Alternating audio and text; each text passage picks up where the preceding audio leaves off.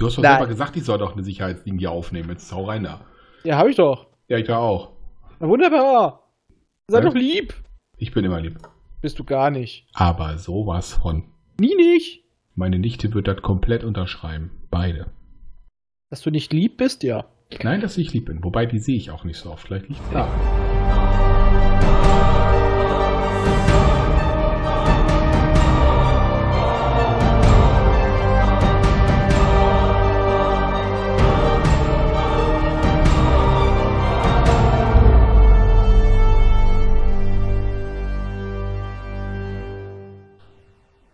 Ihr das wahre Leben?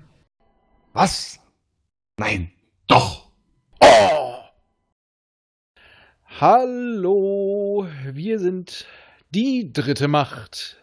Der einzige deutschsprachige Perry Roden Fan Podcast. Heute besprechen wir den Silberband Nummer 1 und ich bin Raphael und bei mir ist der Sebastian Servus. Und unser neuestes kleines Mitglied, der Mhm. Michael. Genau. Ja, komm, komm, komm her, komm raus. Ja, komm her. Ja, komm. Ja, wo ist er denn da? Komm. Trau dich. So, äh, er ist unserem Ruf gefolgt und hat sich bereit erklärt, uns mit Kompetenz zu unterstützen, weil ich glaube, er hat definitiv mehr Ahnung von Perry Roden als wir beide zusammen. Was auch nicht so schwierig ist. Das geht. Sprich für dich. Und nein, nein, ich sprach äh, primär für dich. Arschloch. Nase. Hab ich. Hm, dran Schon explicit. Sind wir wir sowieso. Haben sie nie was anderes angepeilt. So, deswegen darf sich der Michael jetzt mal ganz kurz vorstellen. Also, ich bin der Michael. Ich bin, ja, Ende 30 schon fast, komme aus dem Saarland, lese Periroden schon, beziehungsweise kenne Periroden schon mein ganzes Leben durch meinen Bruder, der ein deutlich höheres Baujahr als ich ist. Und, äh, ja, hat auf Twitter den Ruf vernommen und mich bereit erklärt, mal mitzumachen. Das fällt unter die Kategorie, denn er wusste nicht, was er tut. Ja, er hat Ja. sich drauf eingelassen, jetzt hängt er drin. Ja. Arschkarte. So ist das. So ist das. Gut, und weil er der Neue ist, darf er auch gleich die Handlung des ersten Bandes, die dritte Macht, zusammenfassen, nachdem ich mal ganz kurz die Rand, äh, die Daten dazu abgegeben habe. Die dritte Macht ist der erste Silberband der Perry Roden-Reihe und besteht aus den Perry Roden Heftromanen Unternehmen Stardust, Die dritte Macht, Die stählerne Kuppel, Götterdämmerung und Atomalarm. Wurde bearbeitet von William Foltz. Die Autoren der Heftvorlagen sind Clark Dalton, Kurt Maar und K.H. Scher. Es erschien am 15. September 1978. Und das ist das Ende meiner geflissentlichen Durchsage. So. Bitte zusammenfassen Sie jetzt. Okay, ich versuche jetzt eine Zusammenfassung. Ganz spontan, niemals vorher geprobt. Also, es sind die wilden 70er, Anfang der wilden 70er. Und es herrscht eine miese Stimmung, so dass jeder Ost-West-Machtblock gerade davor steht, einen roten Knopf zu drücken, um alles auszulöschen. Parallel dazu schicken beide Supermächte Astronauten auf den Mond, warum auch immer. Und äh, das westliche Schiff mit Periroden an Bord havariert auf dem Mond. Aus ja, nicht näher genannten Gründen merkt er dann, dass das ferngesteuert wohl hervorgerufen war. Und er schaut sich ein bisschen näher auf dem Mond um, entdeckt dann einen Forschungskreuzer einer noch nicht bekannten außerirdischen Rasse, den Arkoniden. So, damit man irgendwie wieder heimkommen muss, äh, beschließt er schließlich Kontakt mit den Akoniden aufzunehmen und stellt fest, dass die ebenso havariert sind und noch mehr Probleme haben, da der Leiter der Forschungsstation eine auch noch unbekannte Krankheit mit sich führt. Eine Hand wäscht die andere. Roden bietet an, man könnte ja mal schauen, ob irgendein äh, weltlicher, terranischer Arzt das Ganze heilen kann. Im Gegenzug möchte er gerne haben, dass der nahende Atomkrieg verhindert wird und er Hilfe bekommt, um einen dritten Machtblock, die dritte Macht, auf der Erde zu bilden und somit dann die Parteien zum Frieden zu zwingen, mehr oder weniger. Ja, und das ist im Groben eigentlich schon die Rahmenhandlung, um die es geht. So, das war jetzt ja eine wunderbare Zusammenfassung von wem auch immer. Von darum kümmert sich mal unser Zukunfts-Ich. Dann wollen wir mal das Geschichtchen ein wenig mehr zerpflücken. Ich habe eigentlich gleich was zum Anfang zu sagen. Es ist unglaublich pseudotechnisch. Ja, aber, aber eine sehr eigene Technik.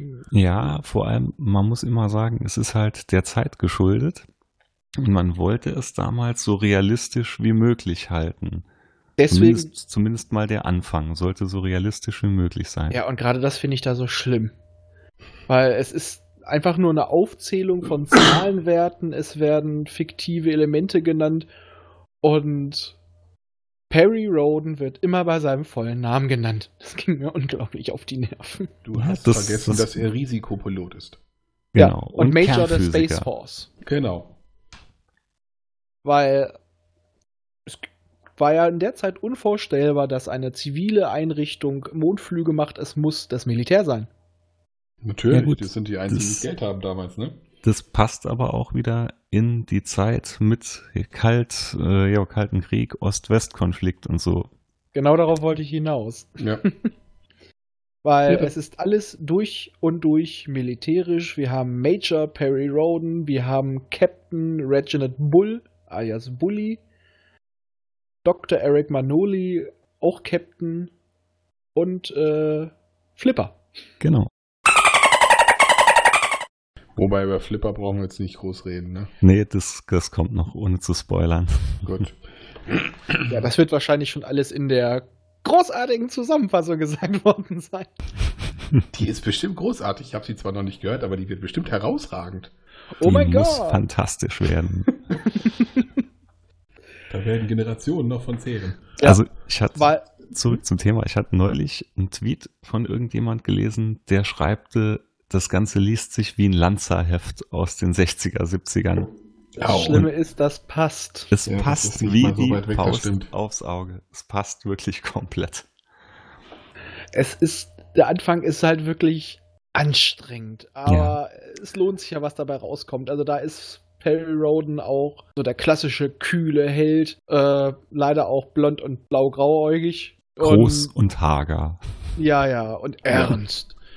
Hab Und auch so- blaue Augen. Und ein Sofortumschalter. Also man es ist, Ja, das war auch noch so, so eine Beschreibung, die mir so sofort umschaltet. Aber ich mir dachte, ja, was soll das heißen? Kann ein Knopf sofort umschalten oder was? Ja. Er, ist, er ist halt spontan. Ja, so könnte man es auch nennen, aber das klingt ja nicht so Ich toll. wollte gerade sagen, das klingt nicht so gut. Perry Roden, der Spontane. Sofort Umschalter. Das klingt schon besser, das stimmt. Ja, und Du hast natürlich schon sind wieder das, den Risikopiloten vergessen. das haben wir schon gesagt. Und Kernphysiker. Genau, das wollte ich noch sagen. Und Kernphysiker. Großonkel von Jan Tenner. Ach nee, das war. Das war Dr. Manoli, das, der Ja, war ich doch ja, äh, Arzt, Geologe, äh, Captain der Space Force und der Vater eines sportlichen Studenten der Physik. Ja, und Bully, der beste Freund von Perry Roden, hat auch schon den Mond umrundet, ist ein bisschen mopsig und eigentlich der, Gott sei Dank, der menschlichste Typ von allen da dabei. Während Perry wirklich so der kalte, kühle, überlegene Held ist, ist Perry, äh, ist Bully der Mensch geblieben.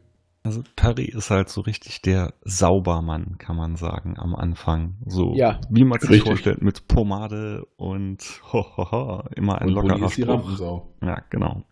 Ja, und dadurch auch, an, gerade anfangs finde ich deutlich sympathischer, weil er auch irgendwie das ausspricht, was da vor allem heutige Leser denken würde. Ja. Das stimmt. Es ist ja auch so, ich meine, die haben auch Waffen mit auf den Mond genommen. Die haben da doch anfangs da auch irgendwelche Rackgeschosse getestet. Ja Äh, gut, das ist, das war ja, musste ja sein, weil der Ostblock ja parallel auch so eine Mission am Laufen hatte. was sie nicht wusste wussten ja in den Büchern. Mm, Ja, aber beim ja. Kalten Krieg gehst du davon aus, dass dein Feind dir jederzeit gegenübersteht, also musst du vorbereitet sein. Ich sag mal so, der Westblock an sich wusste das schon. Ob die Astronauten es wussten oder nicht, ähm, das war, glaube ich, offen oder zumindest wussten die es nicht, aber die Drahtzieher im Hintergrund wussten, denke ich, schon Bescheid. Ja, das ist möglich. Und Aber- wie gesagt, in der, zu der Zeit sind sie einfach davon ausgegangen, selbst wenn sie es nicht wussten. Ja. Wie gesagt, passt ja alles in die Thematik Kalter Krieg rein. ne? Dann wurde, hätte daraus ja ein Star Wars werden können. Nee, ist zum Glück keine Seifenoper geworden. Äh, ja. Ich sag ja nur Dallas im Weltraum. Ja. Aber ähm, generell wird in dem ersten Heft, also quasi in diesem Fall im ersten Fünftel des Bu Buches, extrem drauf eingegangen, was für ein Charakter Perry Rowan ist. Es wird gleich beim Start festgelegt, ja, er hat für sich und seine Leute durchgesetzt, die müssen beim Start keine Helme tragen. Weil Warum? er mag es sowieso nicht. keine Fehler macht. Er ist ein Sofortumschalter. Er macht keine Fehler, wir brauchen keinen Helm. Richtig. Irgendwie hört sich das bisher alles sau negativ an. Aber ist es nicht. Nein, wir Es- lieben es es ja. Es wird noch, das wird richtig gut. Es hat ist ja seinen Anfang Charme, aber es ist halt- schwierig und langatmig, Es aber ist- es wird echt gut. Es hat es gerade noch schlechter verkauft. Es ist schwierig und langatmig. Ja, aber nur der Anfang. Ja, aber wir müssen noch sagen, der Anfang dieses Buches. Danach ist es schon deutlich besser. Also ich fi- finde halt, Genau. So ab der Mitte hat sich das super gefangen und die Charaktere funktionieren super. Der Anfang ist halt auch sau viel Exposé. Ja, es ist Ja, das ist halt erstmal so ein bisschen Das ist ungefähr, Vorstellen, abstecken, hast du nicht gesehen. das ist so ungefähr wie bei Babylon 5. Wieso heißt diese Station eigentlich Babylon 5? Bei Babylon, bei Babylon 25 scheiße klang. Nein, dafür gibt's aber Babcon 25. Oh. oh Gott. Man könnte meinen, es war eine geplante Überleitung. War es tatsächlich nicht. Nee, das stimmt. Als ob wir was planen. Das klappt doch eh nie. Ja, das stimmt. Ja, aber generell, was haltet ihr eigentlich sonst von den ganzen anderen Nebencharakteren? Dr. Manoli, Flipper, Bully. Zipper ja, wie gesagt, äh, ja, den Das- lernt man ja nicht so richtig kennen, ne? erledigt sich recht schnell. Hm, der jammert meistens nur, er wird aus dem Schlaf geholt. Ist mein Kind schon da? Das wird erst in ein paar Monaten geboren. Er hätte ja sein können. Sekunde später, was mit meinem Kind? Das ist halt schon so die Nerven, das ist halt so die, die nervende Kackbratze. Ja, da merkt man alle Rollen verlegt werden, äh, begeben werden. ja. Und Dr. Manoli, der überlegene, ruhige Arzt. Also der, ähm, den scheint irgendwie nichts aus der Ruhe zu bringen. Selbst außerirdische Anatomie durchblickt er sofort. Ohne Geräte. Ohne alles. Nur mit Hand auflegen. Nein, Quatsch, aber. Er darf bei Tora Hand auflegen. Na, ich glaube, da ist er Perry für. Ja, so ein bisschen. So, jetzt hast du gerade Tora ins Spiel gebracht und die haben wir noch gar nicht besprochen. Doch, in Ja. einer wunderbaren Vorschau, ja, beziehungsweise in der Zusammenfassung. Genau, das, war das schon. war nämlich ein, tatsächlich ein geplanter Brückenschlag. Die einzigen beiden nicht degenerierten Akoniden, die wir nämlich kennenlernen, sind Crest, der Leiter der Expedition, und Tora. Möchte die einer von euch beiden vielleicht vorstellen? Ja, Crest ist ähm, der Leiter der gesamten, also die sind im Prinzip auf einer Forschungsreise. Crest leitet das ganze Ding und die sind äh, auf der Suche nach der Unsterblichkeit, beziehungsweise äh, nach einem Planeten, wo sie halt die Unsterblichkeit erlangen können und sind auf diesem Weg auf dem Mond ja, notgelandet, könnte man sagen. Und kann noch jemand was zu Tora sagen? Tora ist die Kommandantin von dem Kreuzer und äh, hält von den Menschen nicht so viel außer Abstand. Ja, Das- weil wir ihrer Meinung nach von der Entwicklung her nicht weit genug sind und sie uns deswegen für wilde hält und äh, nicht mit uns reden möchte. Ich glaube, sie hat auch mal ziemlich genau gesagt, degenerierte Affen. Ja, das stimmt. Sie ist auch generell ziemlich arrogant und aufbrausend. Ja, die ist halt. Äh, das ist noch Ja. freundlich formuliert. Das stimmt. Die ist halt, das Problem ist, manchmal ist sie wirklich total arrogant und du kannst sie voll nicht ab und dann hat sie wieder Momente, wo du denkst, so, ja, so scheiße ist die gar nicht, aber das ist wirklich Wann so. hattest du die denn in dem Buch? Ich wollte gerade Ja, sagen, das, das doch, kommt so ja alles zu. erst. Das Nein, kommt so erst später. Also in dem Nein, Buch ist so- es, in dem Buch ist sie eine absolute Soziopathin oder Psychopathin. Die ja, das ist ja redet, grundsätzlich nichts Schlimmes. die macht Massenmord, ohne mit der Wimper zu zucken.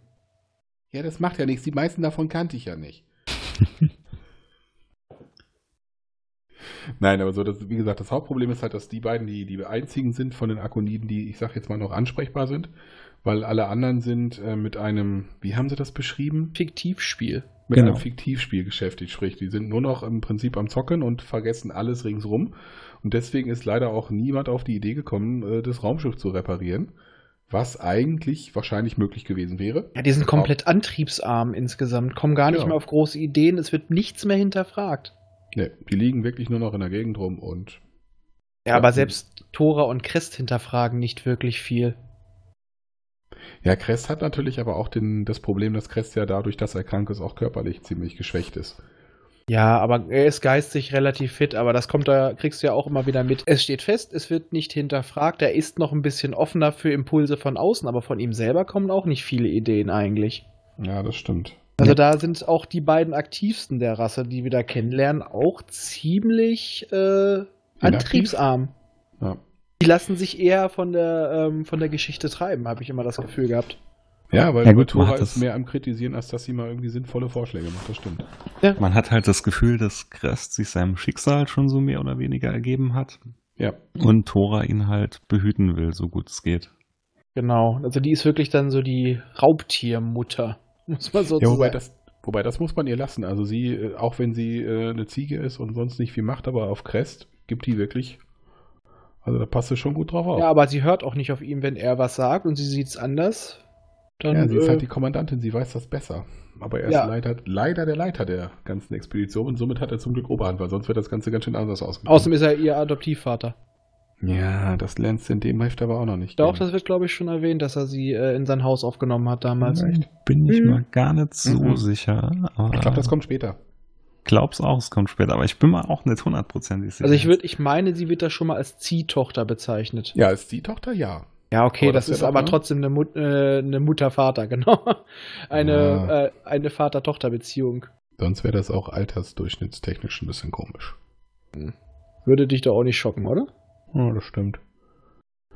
So, also naja, jetzt, jedenfalls, sie genau. überreden ja dann den Crest mehr oder weniger dazu, dass doch mal ein Arzt von uns einen Blick auf ihn werfen darf. Mhm. Weil schaden kann's ja eh nicht mehr. Ja, aber ich, da ist Kress, glaube ich, aber auch schon echt ähm, eher begeistert von der Menschheit. Also nach dem Kontakt mit Perry Roden ist er ja ganz verstrahlt und richtig begeistert davon, von dieser Tatkraft der Genau, Menschheit. so viel Enthusiasmus hat er lange nicht mehr gesehen. Genau, es Ja. wird immer der Tatendrang der Menschheit, der steht Genau. immer im Vordergrund. Und dass Und- sein Volk ja früher auch mal so war und nicht mehr ist. Ja, und dass sie, ah, er sieht schon die Zukunft des großen Imperiums mit den Menschen. Und die Menschheit wird sowas von glorifiziert in dem äh, Augenblick. Was aber dadurch interessant wird, finde ich, dass die Menschheit einfach kurz davor ist, sich zu zerballern. Er hat das beste Bild und da unten zeigen sie das schlechteste. Das trifft's gut, genau. Ja, das stimmt. Ja, aber wie gesagt, wie du schon sagtest, dann lässt er sich ja von Dr. Manoli untersuchen und dann kommt ja raus, er hat Leukämie. Mhm. Was ja zum Glück, was Thora ja am Anfang nicht so ganz einsehen möchte, auf der Erde eine heilbare Krankheit ist.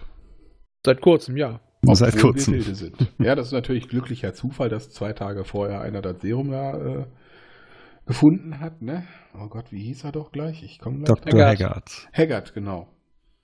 Ein Serum. Ist natürlich auch wieder ein Serum. Ja. Mhm. Wieder der nette Student der Physik. Ja, ja. Ja, nicht, dass er dann statt Leukämie halt aus dem aus einmal eine grüne Spinne macht. Das wäre jetzt ein bisschen schlecht. Oder er wird unsichtbar, muss sich dafür Äh. ausziehen. Unsichtbar ist nicht so schlimm. Oder die Assistentin wird eingefroren und taut nie wieder auf. Ja, das stimmt. Aber auch nur die mit der Pornostimme. Die anderen würde ich sagen lieben. Jo. So, also Haggard hat ein Heilmittel für, für seine Krankheit. Ich merke das mit dem Nicht-Abschweifen, das klappt ja mal wieder bombastisch. Ich glaube, das schaffen wir eh nie. Ja, auf jeden Fall aufgrund dessen, dass ähm, die halt rausgefunden haben oder halt gesagt haben, dass sie das auf der Erde heilen können, müssen sie natürlich zur Erde zurückkehren. So, mit Genau, Crest aber- im Schlepptau. Und mit Maschinen, die sie auf ihrem neuen Entwicklungsstand, auf den sie Crest ja erhoben hat, haben dürfen. Ja. Und warum? Nur weil Perry gesagt hat, sie erobern ja den Raum für sich. Mhm. Das hat gereicht. Ah, sie erobern sich den Raum, sie sind die nächste, sie sind die nächste Entwicklungsstufe. Passt, nehme ich. Ja. Und Tora willigt halt bockigerweise ein. Sie muss ja nicht. Ja, begeistert war sie nicht. Nee. Ja, aber fügt sich erstmal. Ja, weil sie halt auch äh, nicht äh, die, die einzige Chance in Anführungsstrichen für Crest sausen lassen will, dass dem geholfen wird. Ja, und außerdem hat sie immer noch einen dicken Kreuzer auf dem Mond und hat gesagt, wenn was schief läuft, dann pulverisiere pulverisiere ich den Planeten. Genau. Noch. Weil Genau. man baut ja jetzt erstmal das Raumschiff der Menschen einigermaßen um, damit es wieder von alleine zurückfahren äh, findet. Ja, es Genau. kriegt jetzt ein, ähm, was haben sie da nochmal genommen? Auf jeden Fall irgendwie so ein ähm, Beschleunigungsdämpfer. Also, wie heißen die Dinger nochmal bei Star Trek? Bei Star Trek? Äh, Ja. Nee, ähm, ähm, ah, Irgendwas mit Dämpfer. ein. Red einfach erstmal weiter. Fällt mir gleich ein. Genau. es Ja, liegt und- mir auf der Zunge. Ansonsten einfach Maschinen, ein Schutzschild etc. Genau. Und damit fliegen sie dann erstmal runter zur Erde. Trägheitsdämpfer. Trägheitsdämpfer, genau, Trägheitsdämpfer. Das ist Professionalität. Ja, dauert noch hier einen Moment. Genau. Und dann kommt nun die Frage, Perry Roden, wieso kommen Sie nicht äh, auf dem geplanten Weg runter? Wieso schalten Sie alles ab? Hallo, hallo? Genau. Und, Perry da- hatte überhaupt keine Lust, mit denen zu reden. Und der Osten beobachtet das Ganze ja genauso und denkt sich, warum kommen die Amis jetzt so schnell wieder zurück? Und vor allem Hm. zu uns. Ich wollte gerade sagen, Genau. die fliegen ja nicht nach Nevada Fields, sondern in die Wüste Gobi. An den Gushun-Salzsee. Richtig. Tja. Und dort landen die und dann machen die auch noch was, was mit dem keiner rechnet. Dann erstellen die da einfach mal eine Schutzglocke, könnte man sagen, um sich rum, also eine Art Kraftfeld um das neue Gebiet der dritten Macht. Mhm. Und Perry Roden macht symbolisch eine kleine Handbewegung auf seine Schulter und reißt sich die Rangabzeichen ab. Er ist nicht mehr Pay Major Perry Roden. Er ist jetzt nur noch Perry Roden, ein Terraner. Ich wollte gerade sagen, er ist nicht mal mehr Amerikaner, er ist jetzt Terraner. Das wäre wahrscheinlich so ein Bild und eine Szene, würde es jemals verfilmt werden, wird es richtig ikonisch in Szene gesetzt. Ja, ich habe irgendwie so ein Bild im Kopf, halb mit einem Knie auf einer Düne stehend. Die Sonne geht unter und es klingt da, da, da, da, da, da. Und wir sind wieder bei Star Wars. So. Ja, das stimmt. Aber wenn es ein amerikanischer Film wird, wird er sich trotz, obwohl er sich die Rangabzeichen abreißt, 15 amerikanischen Flaggen im Hintergrund sein. Und die Rangabzeichen, wenn er sie zu Boden wirft, werden explodieren. Und Lensflare, ganz viel Lensflare ist Lensflare. Ganz, Ganz viel viel. Lensflare, das stimmt. Und shakige Handcam. Und Hel Helikopterflotten und Staffeln im Hintergrund. Und dann ist, es, dann, ist, dann ist er nicht mehr Perry Roden, dann ist er Perry Broden. Oh, Jetzt geht's durch. oh Gott. Okay, gut. wir sind jetzt in der Gobi gelandet und haben ein Kraftfeld über uns, beziehungsweise er über sich und hat sich das Rangabzeichen abgeschamilpen.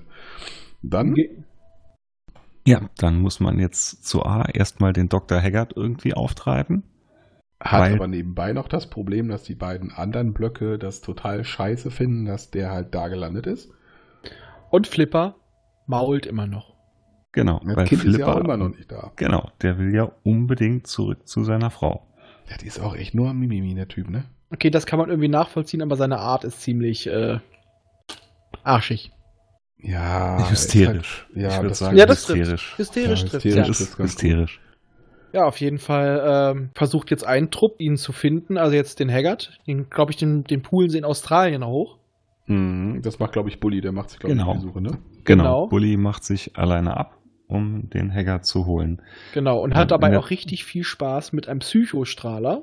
Genau. Ja. Weil er bekommt ja tolle Spielzeuge mit. Weil es ist ja eine ganz harmlose Waffe, mit der man jedem seinen Willen aufzwingen kann, was ich schon etwas bedenklich finde. Und Da wird doch niemals einer Scheiße mitbauen. nein, das machen die auch gar nicht in dem Buch. Nein. Nein. Nein. Boah, süß ausziehen. Und den Antikraftprojektor bekommt er noch mit. ja, und damit macht er auch nur Scheiße.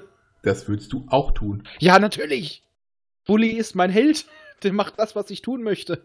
Ja. Er lässt einfach mal eine halbe Küstenstadt schweben und freut sich. Ja, ich habe mir da, als ich die, die Stelle ge- gelesen bzw. gehört habe, auch so ein irres Lachen von ihm, so ein bisschen Gewitter im Hintergrund vorgestellt. Ja, und parallel tauchen ja dann die Asiaten noch auf vor der Haustür. ja, Ding und die dann an, anfangen, so, so ein bisschen auf das besagte Energieschild zu feuern, so nach dem Motto, irgendwann muss der Scheiß ja na, nachgeben. erst erstmal biedern sie sich ja ein bisschen an. Ah, stimmt, stimmt. Erst Erstmal sie biedern ja sie sich wieder an, weil sie bieten ja Hilfe an. Ja, sie Ja, denken stimmt. auch, der Glaub will nicht bei der überlaufen. Geschichte auch die, äh, Perry den nicht den Helikopter, mit dem Bully dann losfliegt? Doch, genau, so rum Ja. ist es. So rum Ja. ist es. Ja, aber die denken natürlich auch, er will überlaufen. Natürlich, deswegen ist er da gelandet und nicht in Amerika. Ja, das denken leider auch die Amerikaner. Ja, beziehungs- beziehungsweise der Ostblock glaubt ja, dass die Amis da einen, einen Stützpunkt gründen wollten. Mhm. Und dann kommt halt auch schon noch eine Fraktion ins Spiel. Ab da wird es langsam kompliziert. Ja, das äh, nimmt jetzt langsam echt Fahrt auf. Mhm. Und dann kommt auch noch der Geheimdienst der NATO ins Spiel in Form von Alan D. Mercent. Ein Mann, wo sie immer sagen, der würde jedes kranke Tier retten, aber irgendwie, ja, meine Männer schicke ich in den Tod. Ja, das, Das passte so. anderes. Das passte so gar nicht zusammen, die Beschreibung von ihm. Ja, das Ja. stimmt. Das war wirklich schon ein bisschen merkwürdig beschrieben. Auf der einen Seite voll der Tierfreund, kann keiner Fliege was zu Leide tun. Auf der anderen Seite, ja, komm, ich sterben. Ja, es ist schon. Ja, ich glaube, das war aber auch einfach so ein bisschen dafür, dass sie einen Grund haben, warum er auch unbedingt zu Perry will später. Weil er ist ja auch einer seiner Kontaktmänner, mehr oder weniger. Er Ja. sympathisiert jedenfalls mit ihm. Ja. Zwar nicht offen, aber er tut's. Ja, also Stimmt. grundsätzlich findet ja jeder eigentlich mal die Idee, die Perry verfolgt, gut, aber keiner gibt's zu. Ja, weil er macht ja eigentlich etwas, finde ich schon ein bisschen radikal. Er bietet der Menschheit einen Feind, damit sie sich ein. Allerdings wird auch öfter gesagt, im späteren Verlauf, dass sie ja einfach sagen, sie werden so lange mit Waffengewalt den Frieden aufrechterhalten und die Einigkeit, bis es von alleine läuft. Und da denke ich auch schon so ein bisschen leichte, Dikta äh, leichte Diktatoranleihen hat Perry Ja, damals das- schon gehabt. Ja, das Das, so das waren aber nur so ein bisschen. Randnotizen. Mhm. Und auch solche Nettigkeiten, dass er einfach auch sogar spätere Verbündete und Freunde mit dem Psychostrahler bearbeitet, damit sie das tun, was er will. Ja, manche muss man zum Glück zwingen. Das ist doch nur zum Wohl der Menschheit. Manche muss man zu seinem Glück zwingen. Ja. Hm. Mit dem Psychostrahler. Hm. Ma- Macht es aus heutiger Sicht alles so ein bisschen zweifelhaft eigentlich, was er da abgezogen hat. Ja, wobei in den meisten Fällen ähm, hat er jetzt aber nicht irgendwie wie äh, Blödsinn gehandelt, sondern man konnte es eigentlich schon nachvollziehen. Wenn er irgendwas gemacht hat in Form von Manipulation, konnte man es meistens nachvollziehen. Ja, aber er hat teilweise nicht mal, er hat es teilweise nicht mal anders versucht vorher. Ja, stimmt. Die Zeit will ich mir auch nicht nehmen bei einigen. Einfach so, auch ich gehe hin, blitzel. Ja gut, die Zeit hat ja wirklich gebrannt, weil auf der einen Seite war Krast, der ja todsterbenskrank ist. Mhm. Irgendwie Tora musste im Zaun halten, bevor sie alles hops gehen lässt. Plus dann halt, dass jeder ja den Finger auf dem roten Knopf hatte. Ja, da hast du Also, Stress, das stimmt. Er hatte absolut keine Zeit, irgendwas zu machen und Ja, aber Zeit genug, ja Leute immer- schweben zu lassen, hatten sie.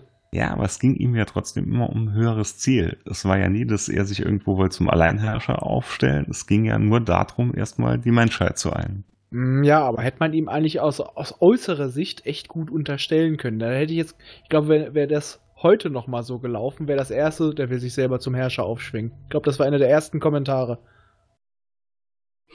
Naja, ist glaub, ja auch da- nachvollziehbar. Das, würden, Ja. das, das Problem war, dass er nicht in, nicht in der USA beziehungsweise in dem Block gelandet ist, weil er ja befürchtet hat, dass eben besagter Block mit der Technik der Akoniden eben selbiges tun würde.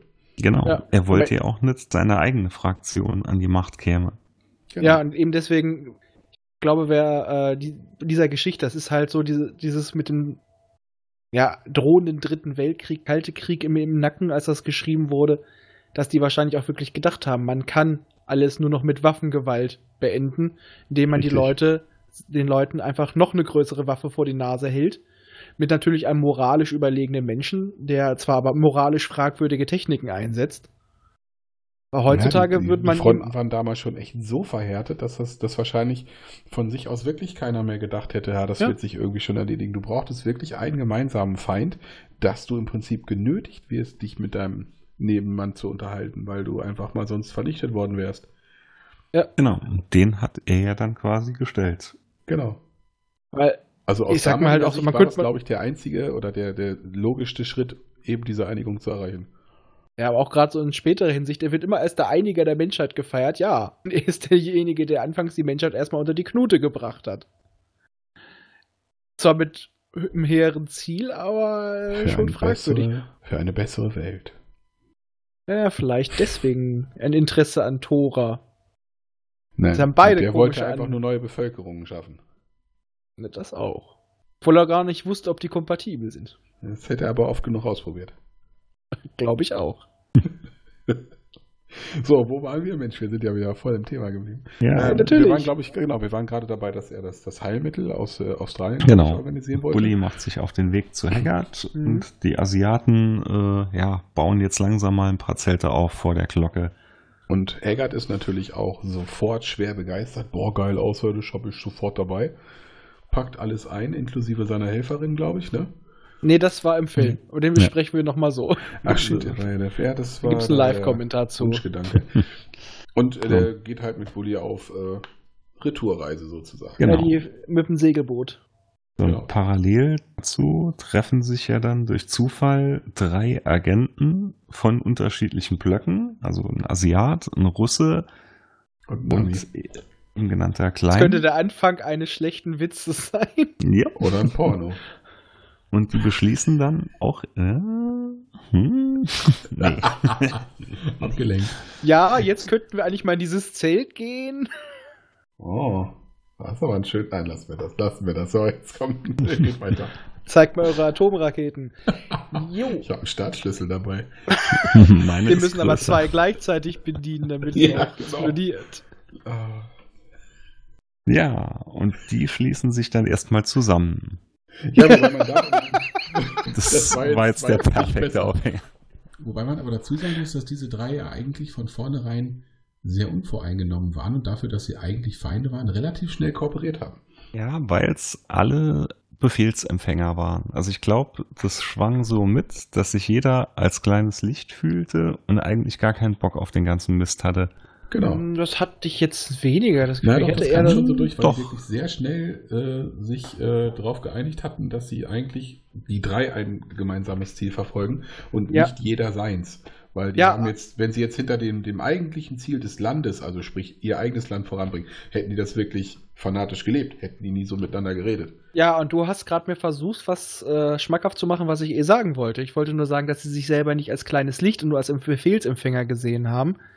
Weil ähm, die, ich hatte eher das Gefühl, dass die generell das so gesehen haben, dass sie als Geheimagenten etc. arbeiten, aber nicht in der Form, dass sie den anderen besiegen wollen, sondern sie wollten immer nur das Beste für ihr Land. Und das Beste, oder beziehungsweise dafür für die Menschheit, und das Beste ist einfach, in diesem Fall sich zusammenzutun. Weil, wie ich schon sagt, das waren nicht fanatische Leute, so, oh, die müssen brennen, sondern Genau. Das war das. Also nicht, dass sie sagen, wir sind eh nur kleine Befehlsempfänger, weil äh, teilweise deren ja, Kommandanten waren ja auch auf der Seite von Perry. Weil die auch einfach nur gesagt haben, wir wollen einfach nur dafür sorgen, dass die Welt nicht brennt. Mhm, das stimmt. Und da konnten sie natürlich nicht offen hingehen und sagen, ja, der Mann hat recht, sondern man musste sich auch erstmal vorantasten. Und sie wussten halt auch nicht, wie Perry tickt.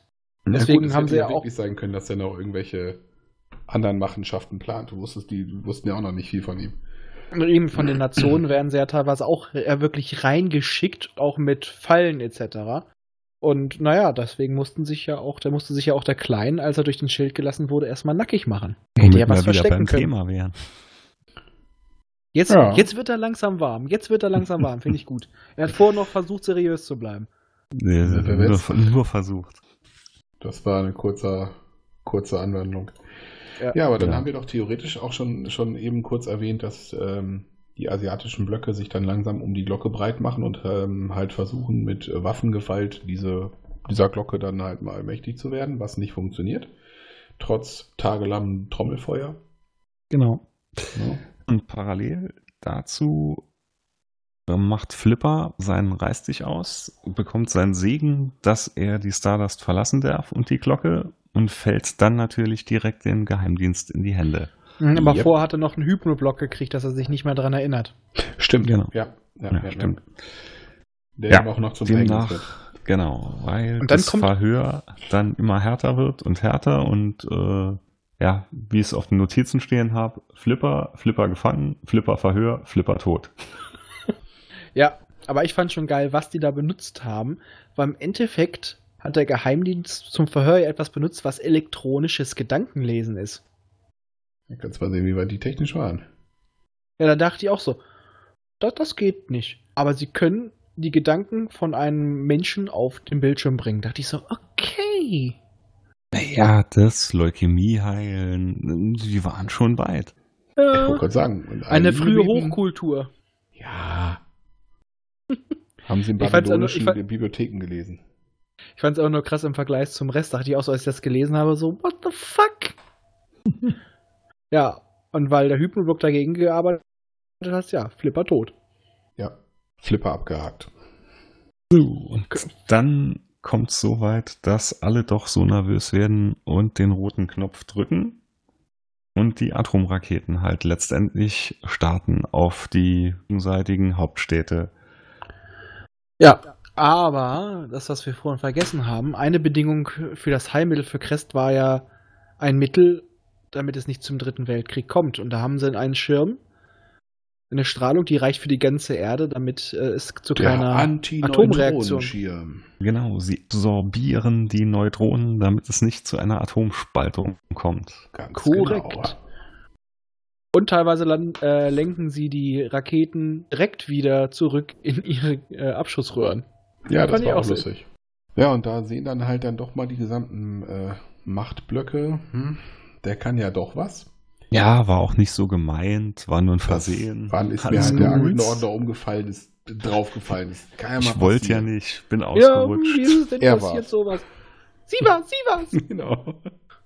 Ja, und Thora, äh, in der Zeit kriegt ja schon Crest seine Behandlung, wenn ich mich recht entsinne. Ja. Und ähm, ja, er ist noch schwach. Gott sei Dank ist ja die akonidische Anatomie der menschlichen sehr, sehr ähnlich, weswegen er das auch direkt kriegen konnte. Aber es hat viel schneller bei ihm gewirkt. Wobei man dazu sagen muss, dass er etliche Stunden geschlafen hat und äh, unter, unter Drogen geweckt werden musste, weil die ja durch dieses Trommelfeuer das Problem hatten, dass sie sich nicht mehr per Funk bei Tora melden konnten, Ja, weil ja das Funkgerät kaputt gegangen ist und leider keiner auf die Idee gekommen ist, auf den Reparaturknopf zu drücken.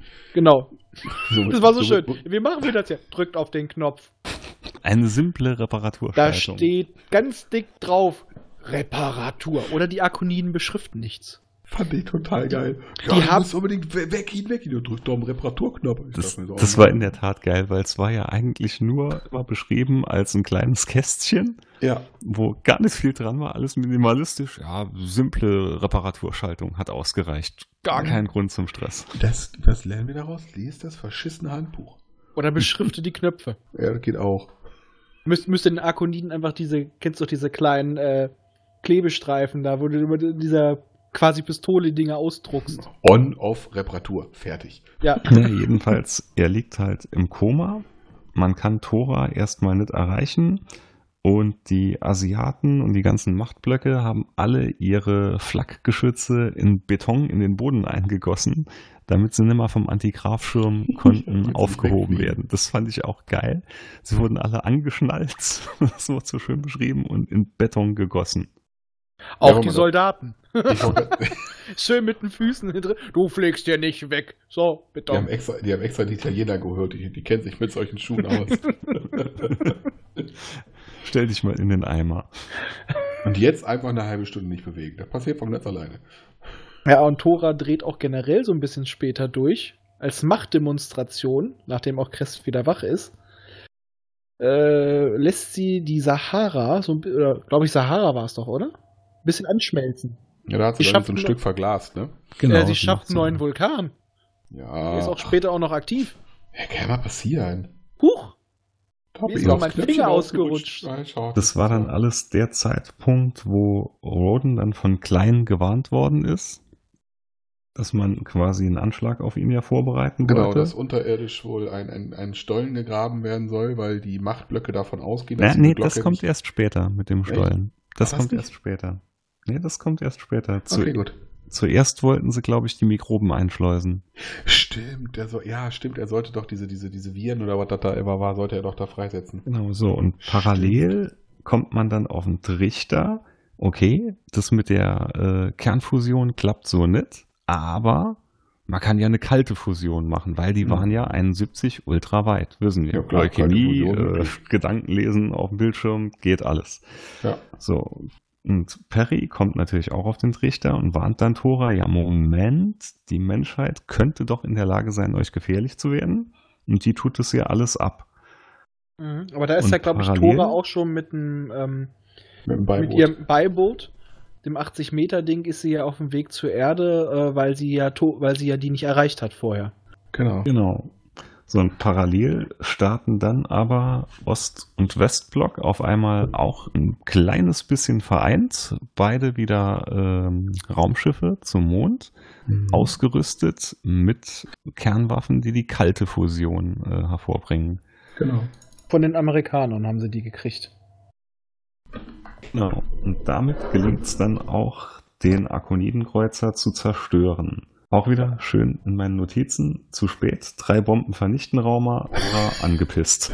Ich mag deine Zusammenfassung. Ja, Ja, das ist. ich glaube, so hätte er, so, so müsste man unsere tolle Kurzzusammenfassung machen, so Telegram-Stil. Das, ist, das liest sich wirklich Flipper Fertig als im Nachhinein. Stopp. Flipper pissig, stopp. Flipper tot. Ja, äh, denn Tore hat sich ja auf die, ähm, die Automatik verlassen. Und Genau. die hat ja von ihr programmiert, hat ja die Menschen nicht ernst genommen und hat nur gesagt, so, oh, wir machen diesen Antineutrino-Schirm. ja. Bumm. Bumm. Bum, bum, bum, bum. Hat's Bumm gemacht und weg war der Forschungskreuzer. Ja, zur Hälfte, ja. Ja, so. So, also ein bisschen der inneren Kapsel war noch da, aber das meiste war putt.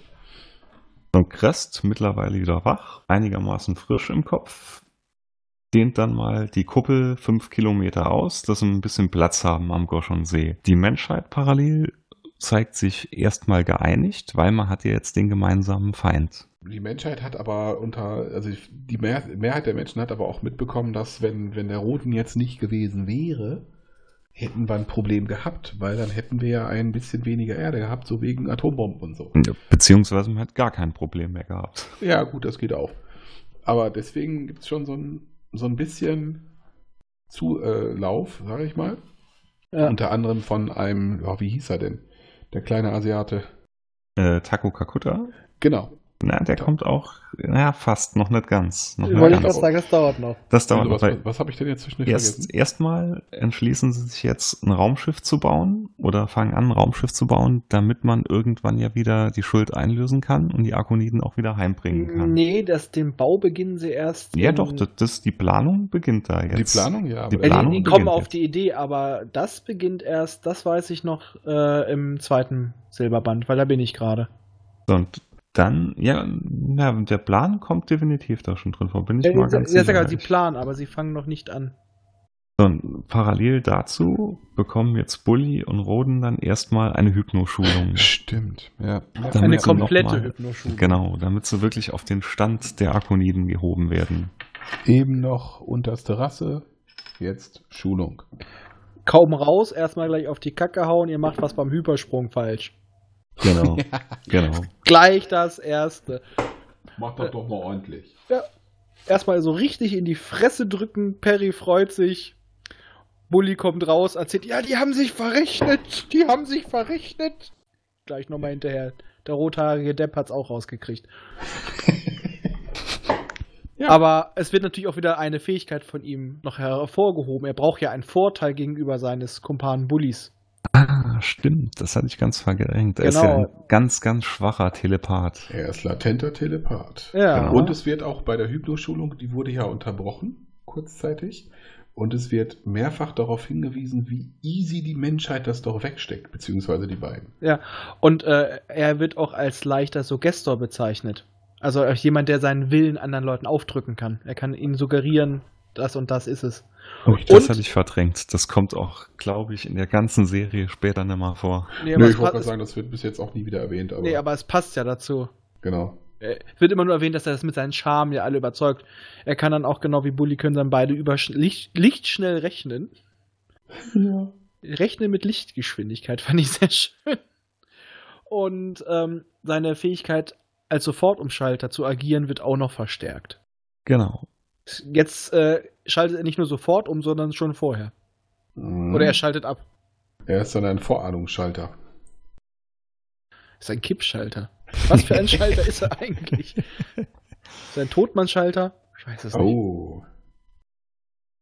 Und währenddessen planen jetzt die Ost-West-Mächte, irgendwie müssen sie ja doch Herr der Lage bleiben und überlegen sich, wir könnten ja von unten beikommen und dann geht der Bau von dem Tunnel los. Genau, das war der, den ich eben schon mal kurz äh, vorweggenommen hatte, wo dann auch, wo er von dem kleinen asiatischen Teleporter, der ja auch ein äh, parapsychisch Begabter ist, und der warnt ihn dann halt vor, dass die Jungs ihn von unten sprengen wollen, da sie davon ausgehen, dass der Energieschirm nur über der, über der Erde ist, was ja anscheinend Genau. auch richtig ist.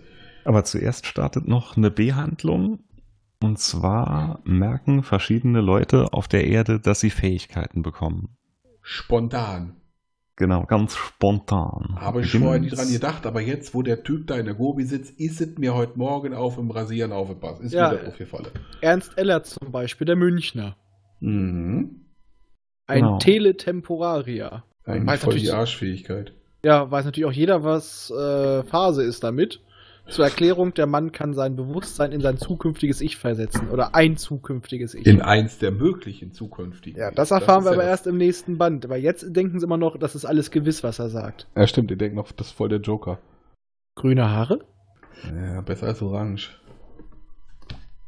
Wer war noch dabei? Rast Ja, Chubai, Rast ne? Chubai. Rast Schubai, genau. Der begleitet die Serie noch ganz, ganz lange mit.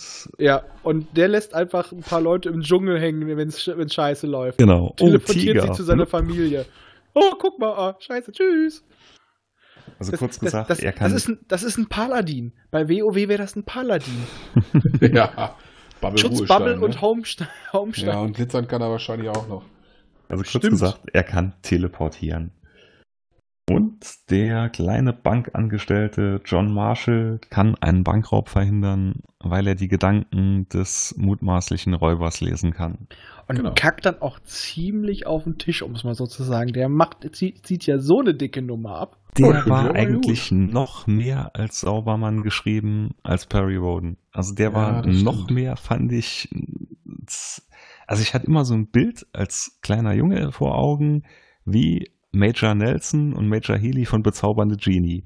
So hatte, so hatte ich mir die irgendwie Geiler vorgestellt. Vergleich. Das Aber- war ja genau die Zeit so. Ja, das stimmt. aber das ich fand, hin. Marshall fand ich eher so dreist, so wie er so wirklich damit gespielt hat. Ich weiß alles, ihr Säcke.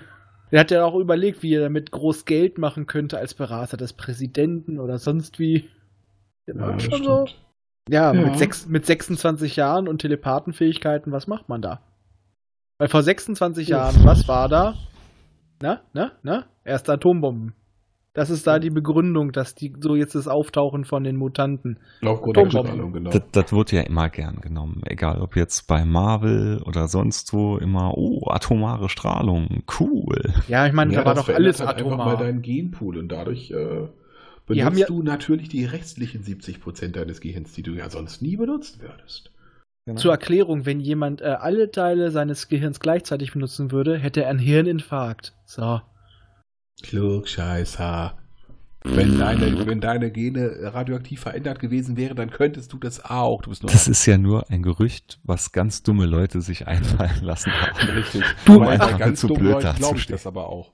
Wir sind, das ist eine Verschwörungstheorie und wir sind nur Schlafschafe. Ja, ja. Das hat doch, aber dass das, das stimmt mit den, mit den 30 Prozent, das hat doch hier so ein Wissenschaftler aus Bielefeld hat das doch äh, bewiesen.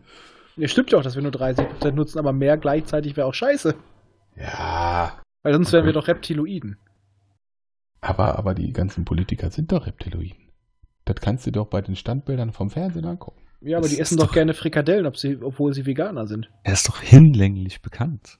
Ja, ich möchte Frikadellen essen. Du kriegst aber ein Möhrchen. So, Du bist Veganer. okay. Mensch, wie gut das mit dem Nicht-Abschreiben funktioniert. Wo waren wir? Äh, Das ist Konzept. äh, Rast Chubai, der Teleporter, Ernst Ellert, den Teletemporarier, äh, John Marshall, der John Telepath. Marshall, genau. Genau. Und parallel war es jetzt die, war die westliche Macht, äh, die schalten jetzt eine Telekinetin ein, die Anne Genau, die soll sich ja als, als Frau von vom Flipper. Genau. Genau. Einschleusen. Hat zwar nur bedingt Ähnlichkeit, aber die meinten, das reicht. Die So, kennen der- die nur von Fotos. Wenn überhaupt. Siehst du. Denken sich auch so, oh, schon weiter die dumme Schlampe mit dem Kind. Ist das Kind schon da? Die werden sich wahrscheinlich auch gedacht haben, so oft wie der genervt hat, haben sie die eh verdrängt. Ja. Uh, wie geht's weiter? Der Tunnel ist fast fertig. Und genau, aber wie gesagt, da wird er ja vorgewarnt. Genau, es wird eine Bombe rangekarrt und der Klein warnt ihn aber vor. Genau. Der Taco Kakuta warnt sie dann auch noch parallel und der bringt ja dann noch alle Leute in Sicherheit, dass ja keiner zu Schaden kommt. Und wenn dann Tora schließlich, genau. Tora brennt ja den Tunnel dann quasi nieder. Könnte, sagen, könnte denken, Tora ist mit Nero verwandt. Also, die hatten einen leichten Zerstörungsdrang. Hast du auch, nur du hast nicht die technischen Mittel hinauszuleben. Ja, und das ist auch gut so. Ja, das stimmt. Das Ja. unterschreibe ich. Danach sind dann alle frustriert und die ganzen Divisionen ziehen erstmal ab, weil man kommt ja eh nicht bei. Die Munition ist auch immer teuer, ne? Ja, da gibt's, wird ja beschrieben, diese ganzen Schwierigkeiten, dass sie überhaupt Möglichkeiten haben, äh, so viel Nachschub. Munition ranzukarren und auch Ja. zu produzieren. Ja. Wüste Gobi ist ja halt, glaube ich, nicht so gut angebunden. Nee. Gibt's da WLAN? Damals? Bestimmt, bestimmt. Ey, komm, wenn die Gedanken auf Bildschirme projizieren können, dann haben die auch WLAN. Transmittierte Energie. Die haben, die haben dann, das ist äh, auch gut. die haben dann Lochstreifen, die sie an Tauben hängen. Das ist auch cool. Es ist doof nur, wenn die Taube dann ein Loch mehr reinpickt. Oder das ein. Loch, oder ein Loch zu, zukackt. Kackt. Ja, ist auch kacke. Okay, Ja. also wir waren davon, dass die parabegabten Menschen sich halt so mehr oder weniger langsam ihm anschließen. Ja. Genau. Und eine Industrie entsteht jetzt rundherum. Also äh, ja, er fängt jetzt an, quasi um die Stardust, also um das Schiff rum, äh, mal Häuser, Wohnblöcke entstehen zu lassen. Genau. Mit Hilfe der versammelten Roboter, die mit auf die Genau, Erde gekommen weil er sind. will ja schließlich Volk um sich scharen. Und er muss in der Tat auch so ein bisschen Technik nachrüsten, weil mit diesem kleinen Beiboot, was weiß ich, 60 Meter oder was da war, 80. oder 80, was er da noch hat, da gewinnt jetzt keinen Blumentopf mit, weil das Ding hat ja eine relativ begrenzte Reichweite. Da kommt Ja, ja, es- nicht. Ne? Ja. Es reicht auf jeden. Fall nicht, um dann zurück nach Arkon zu kommen. Ganz genau. Wichtig ist halt auch, es gibt ein Embargo gegen die dritte Macht. Also es wird jedem ja verboten, Handel mit ihm zu treiben, was Genau. die Sache halt sehr schwer macht, so Rohstoffe und so beizuschaffen. Ja. Was wir noch vorhin vergessen haben, du sagst es ja wegen der, äh, sie machen schon die Pläne für ein neues Schiff. Sie haben ja vorher versucht, von der Erde sich ähm, Teile für, Ersatzteile für das große Schiff bauen zu lassen. Das haben wir noch vergessen. Glaube ich.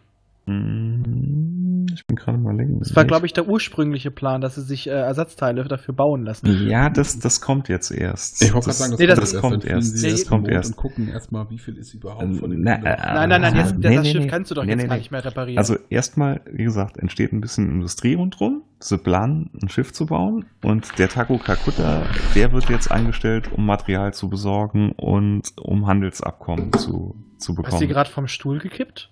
Nö, wieso? Nö, Weil es gerade sich so anhört, als ob jemand vom Äh, Stuhl ich hab mich nur runterrutscht. anders hingesetzt. Alles so. gut. Dachte schon, es war gerade so still. Ich hatte so, rup. Robots? Oh, verdammt. So, und Perry kommt dann schließlich auf die Idee, dass man könnte ja mal auf den Mond fliegen und nachschauen, ob da noch vielleicht irgendwas liegt am kaputten Arkonidenkreuzer. Ja. Und es ist ja auch noch ein, theoretisch ein bisschen was zu retten. Es ist ja nicht komplett zerstört, das Teil. Es ist, das Wichtigste ist dann, die ganzen Antriebseinheiten sind gegrillt, aber die Lagerräume, die ganze innere Richtig, Zelle, die äußere Hülle ist halt im Arsch. ja, alles Ja. was Antrieb, Waffen und so weiter, aber die ganzen Lagerräume, alles tutti. Aber da dann auch alles wieder tot. Ja, aber eine Sache funktioniert ja, und zwar der Das Notruf. Neutronennieren. Das auch, ja. Und der, der, der Peilsender, genau. Genau, und der setzt ja dann eine Hilfemeldung ab, die von einer eventuellen Robotflotte ja, aufgenommen werden könnte.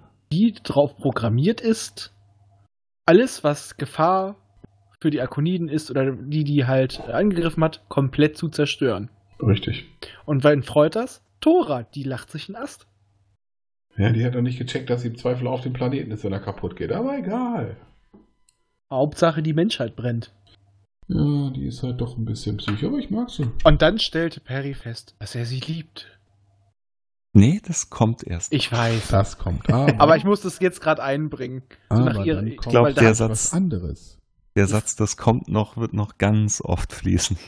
Ja, das glaube ich auch. Na, wie gesagt, es kommt dann auch was anderes, weil äh, auf Aber das kommt noch in diesem Buch. Kommt ja dann die, wie hießen sie? Fatan. Hätte Die Fantan. Genau, die Genau. Fatan. Und die denken Aber- sich, ja, super geil, ist Ja, aber auch zuerst, bevor die auf den Plan treten, spricht Roden erstmal mit Alan D. Mercent. Hm? Ja. Ja, er, er hält generell auch noch so seine Rede, dass er, äh, Ich wollte gerade sagen, er richtet sich noch einmal an die gesamte Menschheit, glaube ich auch. ne? richtig, dass sie mit ihren Mitteln halt das abhalten können und deswegen müssen sie sie jetzt unterstützen oder Genau. ihm freigeben. Weil er der Einzige Genau, aber ist, der er marschiert die doch in der, in der nach- Milchstraße jetzt bekannte Erde äh, beschützen kann. Aber er marschiert doch in seinem getarnten Anzug nach Grönland, wo er dann äh, in Mercens Büro doch rein äh, eindringt. Und Mercen ersten merkt noch? das doch. Das war doch. Bin ich jetzt schon zu weit oder Bin mir jetzt nicht ganz sicher. Ich glaube, du bist schon ein bisschen zu weit. bin ich schon ein Buch weiter? Ich weiß Ich nicht. Ja. ja. Ja, wie gesagt, wenn es mich nicht war- alles täuscht, ist nämlich die, die Aktion mit den Fatan, glaube ich, auch so der Abschluss vom ersten. Richtig. Wo danach die, die Menschheit dann merkt, so, oh, Ja, nee, aber Außerirdische vor dran, doch, doch. Ich glaube, er redet vorher noch mit Mercent und äh, der lässt ihn dann ja quasi äh, mehr oder weniger gewähren. das kann sein, das weiß ich Da, nicht, damit er überhaupt, damit er sich überhaupt hinwenden kann an die. Also ich bin mal fast sicher. ja, doch, doch, war- doch, er hat recht, er hat recht. Doch, stimmt. doch, war. Okay. doch, doch. Er gibt, äh, er gibt ihm die Möglichkeit, dass er mit der wirklich die Worte an die richten kann, also dass er auch ein bisschen Fürsprache hat. Ja, und dann checken die halt, okay, der ist der Einzige, der uns helfen kann. Das machen wir jetzt. Und danach wird ihn, wird, äh, macht er halt nochmal klar, das werden nicht die Letzten sein. Wir müssen zusammenarbeiten und nur ich kann euch schützen. Genau. Und dann merkt er zum Schluss, dass er Tora liebt. Weil nachdem, ja. ja, nachdem sie dann einsieht, ganz plötzlich, ach, die Menschen sind doch nicht so schlecht und gerade sie, Perry Roden, weil sie ja auch vorher schon so sagt, ja, also wir könnten sie ja auch retten, wenn alles zerstört wird, würden wir sie und Bully noch mitnehmen. Zwinker, zwinker. Naja. Weil ihr beide durch die Schulung seid ihr gar nicht mehr so blöd. Ja, das hat sie ja auch so gefuchst, ähm, dass sie, dass die Menschheit ja so ein tolles Gehirn hat und dadurch schon evolutionär so weit ist, die nutzen es nur nicht und die Arkoniden nutzen wohl scheinbar fast ihr voll, ihre volle Hirnleistung und äh, ja, das war's. Ja, oder auch. Nutzen ja noch mehr, aber das kommt ja auch erst später. Meistens zocken sie ja nur. Ja, und schön, der Fantankreuzer taucht ja dann auf und der wird natürlich direkt voll zerstrahlt. Mit Hilfe weggebombt. des Beiboots nur, weil der, das reicht ja. Ist ja Akonidentechnik. Richtig. Und dafür Beamen sie da bekommt der nicht mit Roden dem- dann. Beamen sie da nicht mit Taco eine Bombe drauf? Hm, Oder war das eins später? Das war bin, schon nee, das war später. Das war Ah, okay. später. Ich glaube, den zerstrahlen sie einfach nur. richtig. Ja, und dafür bekommt er ja dann einen Orden. Ja, Wahnsinn. Sie haben die Welt gerettet. Ein Orden, bitte. Ja. So, und die dritte Macht wird als souveräner Staat anerkannt. Genau. Und die Weltbevölkerung rückt näher zusammen. Ja. Das war's dann schon vom ersten Buch soweit. Mensch, das haben wir in unter drei Stunden geschafft. ja. Ja. Ja, wobei das Problem, was du eben hattest, ich hatte auch noch so ein paar Sachen im Kopf. Es ist relativ schwierig, dann so zu überlegen, was wann jetzt noch im ersten Buch war und was war schon im zweiten. Es ist irre schwer. Vor allem bei mir war es ja wirklich bestimmt über zehn Jahre her, wo ich das Buch das letzte Mal gelesen habe. Und ja, ja noch länger, wo ich die Hefte gelesen habe. Ja. Und das war halt, ich war es mal wieder kurz überflogen als und nach und nach kommt dann die eine oder andere Erinnerung halt wieder rein. Aber aufgrund der Masse ist es echt schwierig, äh, ja, zu folgen. Das Und das Problem halt, dass ist- ich im Moment die, die komplett durchsuchte. Ich habe ja jetzt innerhalb von nicht mal zwei Monaten mich jetzt beim fünften fast angekommen. Und dann weißt du halt irgendwann noch nicht mehr, was war jetzt in welchem. Ja, und das Problem ist halt auch noch, ist, wenn man zum Beispiel auch nochmal die Heftromane nochmal gelesen hat, da sind Unterschiede zum Silberband drin. Ja, klar. Zum Beispiel irgendwie das mit den Fantan, wie die aussehen, dass die Haggard untersucht hat. Das kommt da drin gar nicht vor. Ja, Ja. wobei die Unterschiede, also ich hatte ja beides gelesen in der Zeit und die Unterschiede fand ich noch nicht so schlimm. Schlimmer wird es erst später, wenn ganze Hefte weggelassen werden in den Silberbänden. Ja, das ist dann, dann werden halt Nebenhandlungen weggelassen, also wirklich nur die A-Handlung. Wobei, ähm, er, er hatte mir da, weiß ich, ich weiß gar nicht, vorgestern oder so, hattest du mir schon ein Beispiel gegeben, dass da ja auch dann mal ein ganzer Mini-Zyklus fehlt, ne? Ja. Dieser Blophos-Zyklus und das ist für mich unbegreiflich, aber da kommt man noch hin.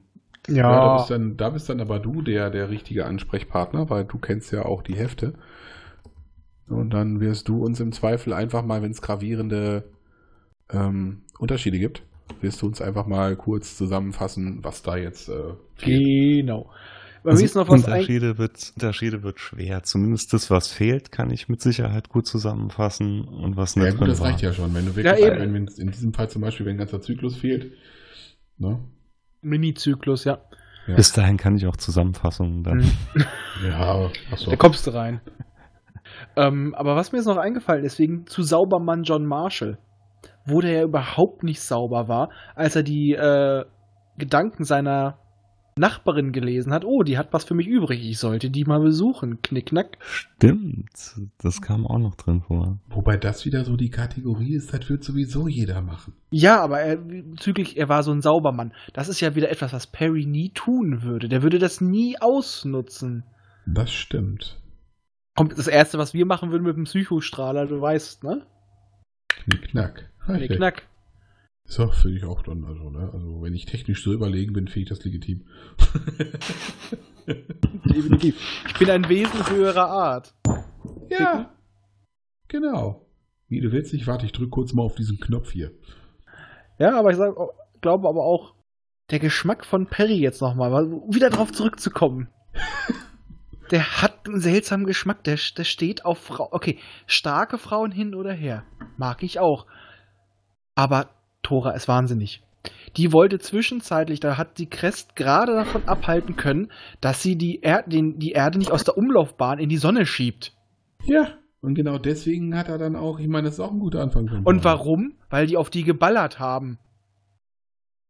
Ja. So, äh, also sie wird schon wahnsinnig unsympathisch beschrieben. Das also ist aber auch sehr freundlich ausgedrückt. Ich mag Die sie. könnt bei Discovery eine Hauptperson spielen. Die, die ist sogar für das Spiegeluniversum böse. Dafür hat sie nur zu gute Augen. Ja, komm, äh, die ist doch wirklich, die hat doch. Ich mag die. Ich die, die hat ein Aggressionsproblem und wie, das, das wirft doch einen Blick auf Perry, warum er auf sie steht. Also entweder hat er gewisse Vorlieben, vielleicht mag er auch, er ist ein Sofort-Umschalter, vielleicht hat sie einen Sofort-Umschnaller. oh Gott. Der ist jetzt, jetzt, also jetzt wird hier also schon, ne, also. Ja, ich weiß nicht, vielleicht, äh, vielleicht, vielleicht will er ja so eine Dominatrix haben oder sowas. ja, so, ich meine, ist doch gar nicht so ungewöhnlich für Leute, die die große Macht haben. Die wollen sich dann gerne mal woanders äh, als die Schwäche geben. Vielleicht deswegen. Also nach dem Motto, ich brauche jetzt mal eine, die mich mal ordentlich verbimst oder. Du bist echt zu lange im Internet unterwegs schon. Ich bin nicht zu lange im Internet, ich bin zu lange in der Realität unterwegs und das ist schlimm genug.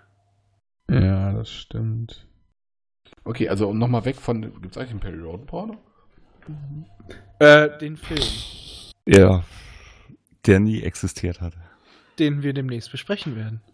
Gucken wir doch mal, fragen wir doch mal Google. Perry Roden Porno. Es scheint keinen zu geben. Dann muss er gedreht werden. Du hast es, es du gibt hast, von jedem Scheißen Porno. Du hast die Frage gestellt, du hast nachgeguckt, du bist jetzt verpflichtet, ihn zu drehen. Ich muss einfach nur in Kümmer dich drum. die Frage stellen, dann wird das garantiert irgendwer machen. Im Zweifel dreht Asylum noch einen Film dazu. Asylum dreht Pornos? Weiß ich nicht. Qualitativ kommt das auf jeden Fall in das Level. Wobei ich muss ja sagen, ich habe Geostorm geguckt und ich fand den gar nicht schlecht. Ist auch von Asylum. Hm. Bis auf das der Geld gekostet hat. Und vernünftige Schauspieler hat. Ja, da, sind mal, da sind mal Schauspieler dabei, die man kennt. Gerard Butler und sowas zum Beispiel. Bitte was? ja, Schätzeken, Schätzeken, ja. Ich bin äh, platt. Ich schick dir mal einfach kurz in äh, da. Guck ihn hier an. Ich, ich, ich fand ihn, also er ist, man muss dazu sagen, er war für ein, ein ich, ich weiß auch nicht, ob er als Trashfilm geplant war. Wobei die Filme, die nicht als Trashfilm geplant sind, meistens die besten Trashfilme sind. Richtig. Da ja. stimme ich zu. Sagt dir auch äh, Dean Devlin was? Nee. Ja? Das ist der Regisseur. Vielleicht fällt dir dazu gleich was ein. Hm. Eigentlich äh, nochmal generell so zusammenfassend ähm, lässt sich eigentlich zu dem Roman sagen, dass er ab einem gewissen Punkt, wie ihr schon sagt, ziemlich Fahrt aufnimmt und ab da auch etwas wirr wird, weil es dann wirklich zig Nebenhandlungen gibt. Ja, das stimmt. Das muss man wirklich sagen. Also man muss zwar zeitweise muss man ein bisschen aufpassen. Aber dann würde ich jetzt eigentlich auch mal fragen, auf einer Skala von 1 bis 5 mit Halbnoten, wie würdet ihr denn den Roman bewerten? Also ich würde sagen, aufgrund von der wirklich langatmigen Anfangs-Techno-Bubble-Scheiße äh, eine 3. Eine solide 3, weil er wird wirklich, er nimmt ja Fahrt auf und die Folgeromane werden ja richtig, richtig gut. Aber es ist echt schwer reinzukommen. Also ich hatte auch Freunde, denen ich schon mal gesagt habe, fang noch mal an. Und die haben es abgebrochen, weil, ja. jo, das ist leider weil sie echt, einfach nicht reinkamen. Daher würde ich dann auch den Leuten immer empfehlen, steigt mit irgendwelchen abgeschlossenen Geschichten, die später spielen, ein.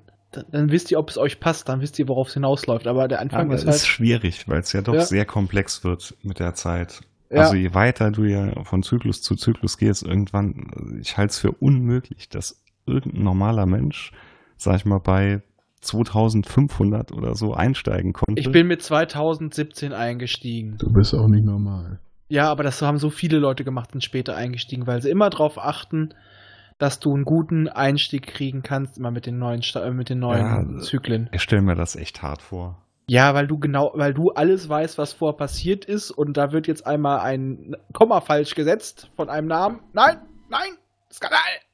Will ich nicht! Und ich hab's halt nur so kennengelernt und dann habe ich mir die Geschichte nach, im Nachhinein ein bisschen erarbeitet.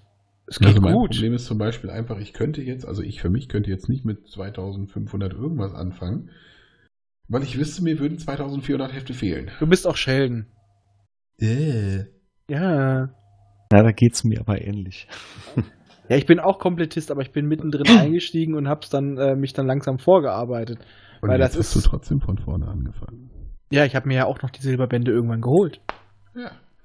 Aber ich hatte, äh, da war ich schon bis 2070 mit dabei. Dann wusste ich, das passt mir. Nö, ich dachte mir einfach, du fängst jetzt stumpf von vorne an. Also man muss dazu sagen, den, den ersten habe ich, keine Ahnung, bestimmt 15 Mal gelesen gefühlt, aber ich bin dann auch nie so richtig hängen geblieben. Aber die letzten Male dachte bin ich ja immer so ein Stückchen weiter und inzwischen denke ich mir so, hm, was bist du bei, weiß ich gar nicht, vier, fünf, müsste ich nachgucken.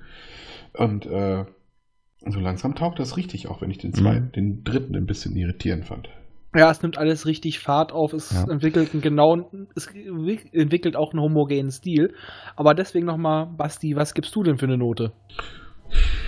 Also ich würde, glaube ich, schon, ja, so eine dreieinhalb würde ich schon geben. Tendenz zu vier, aber noch eine dreieinhalb. Oh, das ist schon ganz schön heftig. Weil vor allem, man weiß ja, was später noch kommt. Also Ja, ich das, schon. Ja, ich glaube, das beeinflusst auch ziemlich bei der Ich wollte Wertung. gerade sagen, und ich weiß, ich weiß zwar auch so im Groben, Nein. aber ich, ne, also, So meinte ich das jetzt nicht. Es geht einfach nur darum, wir müssen ja steigerungsfähig bleiben. Wir wissen ja, was noch für gute Sachen später kommen. äh, ja, ich weiß ja im aber Grunde auch, was aber noch an ich das, unterirdischen ähm, Sachen kommt. Ja, aber nach dem Motto, ja, wir haben jetzt schon für den Roman viereinhalb Punkte gegeben. Was kommt danach? Okay, das ist so und so viel besser. Wir geben auf einer Skala von 1 bis 5 sieben. Der Tag wird kommen, da kannst du dich jetzt schon mal drauf einstellen. Ja. Aber Ich- trotzdem gebe ich dem eine dreieinhalb. Und du? Ja, ich gebe ihm auch jetzt eine 3. Ich nee, würde, eine 3 würde ich sagen, ist reell. ja, weil ich würde auch sagen, da ist auch schon der Nostalgiebonus schon mit drin. Ja, Weil der immer noch Anfang- besonders groß. Der Anfang, wirklich die ersten zwei Fünftel ungefähr, die ziehen sich extrem, da ist noch kein Fluss drin. Ähm, es gibt keinen, keinen wirklich durchgehenden Stil. Aber da ist halt auch schon das Wissen, was noch kommt und einfach dieser schöne Retro-Charme. Es gibt Lochkarten, es gibt keine Computer, es gibt immer nur Rechengehirne, es gibt für alles ein Rechengehirn. Ähm, alles hat Sprachausgabe, es ist. Nein, nicht alles. Wenn du Roboter programmieren willst, dann spuckt der automatisch kleine Plastikstreifen aus und die musst du in die Roboter stecken. Ja, aber trotzdem, die Rechengehirne haben eine Sprachausgabe Ja, und sagen zwar dir, blechern. genau, Natürlich, ja, weil die Lautsprecher noch nicht so gut waren in den 70ern. so aller aller äh, Raumpatrouille. Ja. Sieben, sechs, fünf. Wunderschön. Und dann kommt der Overkill. Eine Oder explodierte Druckluft in der- Kakaokugel. Äh, in der Kakaokugel. Genau. Nee, aber daher würde ich auch halt- sagen, es ist eine solide 3. Es ist ein bisschen Retro-Bonus mit drin. Ähm, wäre der Anfang ein bisschen flüssiger, wäre locker eine dreieinhalb bis vier drin, aber so bleibe ich auch bei einer 3. Ja, es ist sehr, sehr starr und sperrig. Naja, es ist ein schwieriger Start, aber ich kann eigentlich nur jedem empfehlen, es lohnt sich und schon ab dem zweiten Silberband läuft es deutlich flüssiger. Es ist wirklich dann eine recht elegante Geschichte. Also geben wir unterm Strich gerundet zusammengerechnet eine 3,2. Ja. Ja. Geben wir Kann man. drei von zwei äh, Planeten, die fast von Tora aus der Bahn geschubst wurden. Das wird die ja nie wirklich machen. Die sucht nur Aufmerksamkeit. Ach, die hat Daddy-Issues. Ja. Ihr ist Papa. einfach als Kind nicht oft genug lieb gehabt haben worden. Das ist, die, die hatte ihre Eltern, sie ist ja Ziehvater, ne? ihre Eltern wollten sie nicht. Das ist ein tief sitzendes Trauma. Hm. Die durfte das Kind nicht mit Murmeln spielen, deswegen muss sie jetzt mit Planeten spielen. Oder mit äh, Kugelraumern. Das geht auch. Ja. Obwohl es wird ja auch tatsächlich einmal erwähnt, dass ihre Arroganz auch durch die Schulung kommt. Ja, das stimmt. Das kommt dazu. Finde ich auch bedenklich, dass das wirklich auch die, ähm, ja, die, den Charakter beeinflussen kann. Das finde ich schon hm, böse. Obwohl haben sie, glaube ich, bei Perry und Bully tatsächlich auch darauf hingewiesen, dass ihre Charaktere gleich bleiben. Ja. Ja, hallo, die sind aufgewacht worden. Also man muss ja dazu sagen, dass ich weiß gar nicht, unter welcher Situation sind die überhaupt aufgewacht worden. Und nicht Tora zwischendurch auch äh, Kontrolle über dieses Beiboot übernommen. Nee, es ist, glaube ich, dann wegen dem, ähm, dem Tunnelbau sind sie zwischendurch schon aufgeweckt worden. Danach äh, durften sie vollenden. Und da hatte. Kress doch noch Sorgen, weil äh, die meisten und vor allem auch Arkoniden, wenn die zwischendurch aufgeweckt werden, können Richtig. die so ein bisschen wahnsinnig werden. Genau. Vielleicht ist das bei Tora passiert. Ja, dann haben sie die aber mehrfach geweckt. Ja, die hat immer die Schlummertaste gedrückt. Alle fünf Minuten sind was? Nein, aber also der Podcast richtet sich jetzt auf Leute, die das eigentlich auch schon kennen. Aber wer jetzt wirklich damit einsteigen will, lasst euch davon nicht abschrecken. Nee, auf keinen Nein, Fall. Also auch wenn wir jetzt hier, äh, dass das Buch in, in, Anführungsstrichen teilweise zerrissen haben, ist es wirklich immer noch ein gutes Buch und ist auch ein guter Richtig. Einstieg. Also das ist jetzt nicht so, dass das Ding grausam ist. Also und es ist, ist auch ein gutes Hörbuch. Ja, weil der Sprecher nebenbei auch einfach grandios ist, auch wenn ich immer wieder vergesse, wie er heißt. Ja, aber das Schöne ist halt auch, also ich habe ja anfangs auch gesagt, so, hm, passt mir nicht, spricht nicht lebendig genug, der kommt auch. Ja, der muss da auch so ein bisschen rein. Ja, da kommt ne? auch. Das Einzige, was mich immer nur aufgeregt hat, er sagt immer, es ist Peri Rodan. Ah! Ja, es ist ein Deutscher. Mit deutschen Nein, Wurzeln. Er hat, er hat deutsche Wurzeln, aber es ist ein Amerikaner Deutscher. und deswegen hat er auch ein, wird er Englisch ausgesprochen. Das müssten. Nee. Geht nicht. Die deutschen Wurzeln sind. Der deutsche Wurzel, nur weil er blond ist. Also ich sag ja, der ist ja auch blauäugig. Blaue Augen. ja, klar. Ich auch schon so früher so Sprüche der Aria im Weltraum. Das ist sowieso, das ist in den, zumindest in den Heften auch noch ganz extrem. Das hatte ich, glaube ich, neulich auch mal äh, Bitte was? von euch erzählt. Die spielen da mit, den, mit diesen ethnischen Einheiten. Das ist Wahnsinn. Das wird, äh, wenn Leute beschrieben werden, immer so ja, der, ja, der schmierige Italiener. Ja, ja, ja. ja, ja. Ganz extrem, ganz extrem. Hm, es sind auch gerade in den Heften sind auch echt politisch unkorrekte Begriffe ja, drin. Und dann aber immer so im Nebensatz nochmal entkräftet. So. Ja, es ist schon äh, manchmal echt ein bisschen dran vorbei. Also Josef Trantnik heißt er übrigens. Genau. Ja, eine sehr angenehme Stimme. Oh ja. Okay, aber dann würde ich auch sagen, bevor wir jetzt äh, komplett vom Thema weggehen, wir haben ja immer noch was vor, würde ich sagen, wir beenden jetzt die Folge. Wenn ihr uns erreichen wollt, könnt ihr das über Twitter unter dr äh, dritte unterstrich macht. Ihr könnt uns schreiben unter dritte Macht at popschutzpodcast.de und äh, in absehbarer Zeit werdet ihr uns auch auf Facebook finden. Ansonsten bewertet uns mit fünf Daumen nach oben oder Sternen oder Kugelraumern, ist mir egal, Hauptsache es sind fünf. Bei Twitter ladet uns freundlich runter, gebt uns Feedback, wir würden uns freuen. Mach's gut, tschüss. Ciao, ciao.